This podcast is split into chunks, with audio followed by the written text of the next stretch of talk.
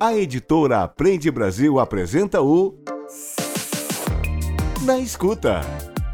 Artigos sobre educação lidos pelos próprios autores.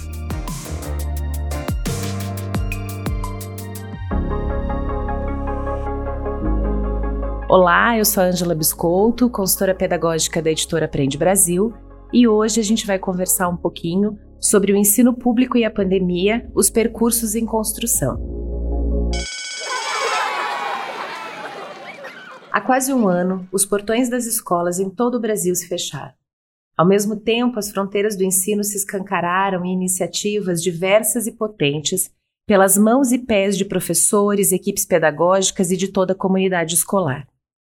E quando se fala do ensino público, essa resiliência e esse esforço foram fundamentais para que os prejuízos de um ano letivo sem aulas presenciais não fossem ainda mais extensos.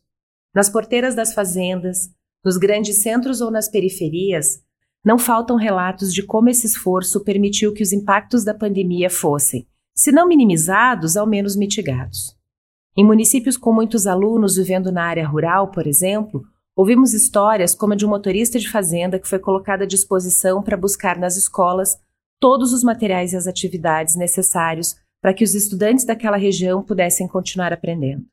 Em outro caso emblemático, uma escola colocou o modem para o lado de fora e liberou a senha do Wi-Fi, de modo que os pais pudessem utilizar a rede para baixar as atividades disponibilizadas pelos professores. Não foi fácil e não está simples a retomada. Houve um grande impacto emocional para professores e familiares e restaram muitas mazelas. Mesmo porque o acesso à internet não foi o único problema de equidade enfrentado por esses estudantes. Em um país desigual como é o Brasil, muitas escolas precisaram pensar primeiro como as crianças poderiam se alimentar sem a merenda, que antes era garantida diariamente. Viabilizar o acesso aos kits de alimentação foi uma preocupação que, em inúmeros lugares, veio antes de qualquer outra questão. Por outro lado, a pandemia trouxe para perto as realidades das famílias. A escola nunca conheceu tão bem as condições dos seus estudantes. Esse conhecimento possibilitou escolher melhor as atividades que realmente trazem benefícios para essas crianças, entender se eles estão ou não cumprindo essas atividades com acompanhamento ou se fazem sozinhas, e oferecer caminhos alternativos para a construção dos saberes. E por esse ponto de vista, talvez, possamos encarar as lacunas que ficaram e ainda ficarão pelo caminho como ricas possibilidades do fazer pedagógico. Não se sabe ainda que saberes foram consolidados nos espaços familiares e quais não tiveram alcance. Muitas vezes acredita-se que é preciso saber todos os conteúdos acadêmicos e institucionalizados. Mas a BNCC nos convoca a olhar para as competências e habilidades e não apenas aos conteúdos. Por isso, a escola, então, se volta ao alcance dessas competências e começa a reconhecer esse cenário diante do retorno do trabalho corpo a corpo e olho no olho junto aos meninos. Ainda é cedo para estabelecer um plano completo de ação, porque primeiro será necessário avaliar em que condições se deu a aprendizagem em 2020. Depois, é preciso avançar junto aos alunos, retomando os saberes não consolidados. E, mais importante que isso, entender que esse não é um processo apenas para 2021. Não é em um ano que se retomam saberes que ficaram, e isso só acontecerá no médio e longo prazo, respeitando tempos e condições possíveis. 2021 tampouco é um ano comum.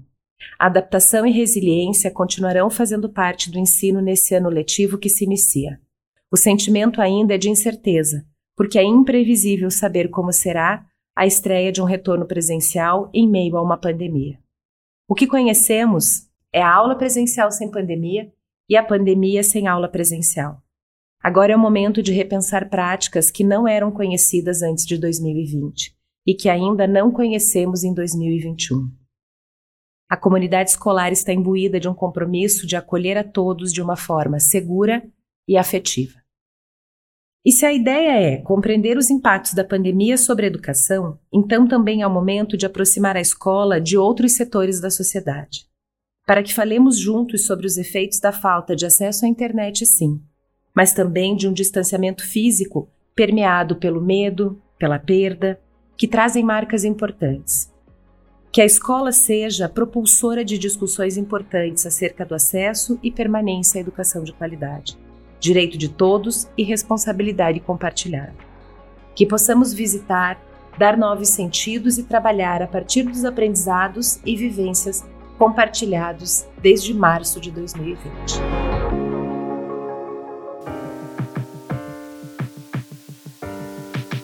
Você pode ouvir e ler esse artigo nas nossas redes ou na sua plataforma de áudio preferida.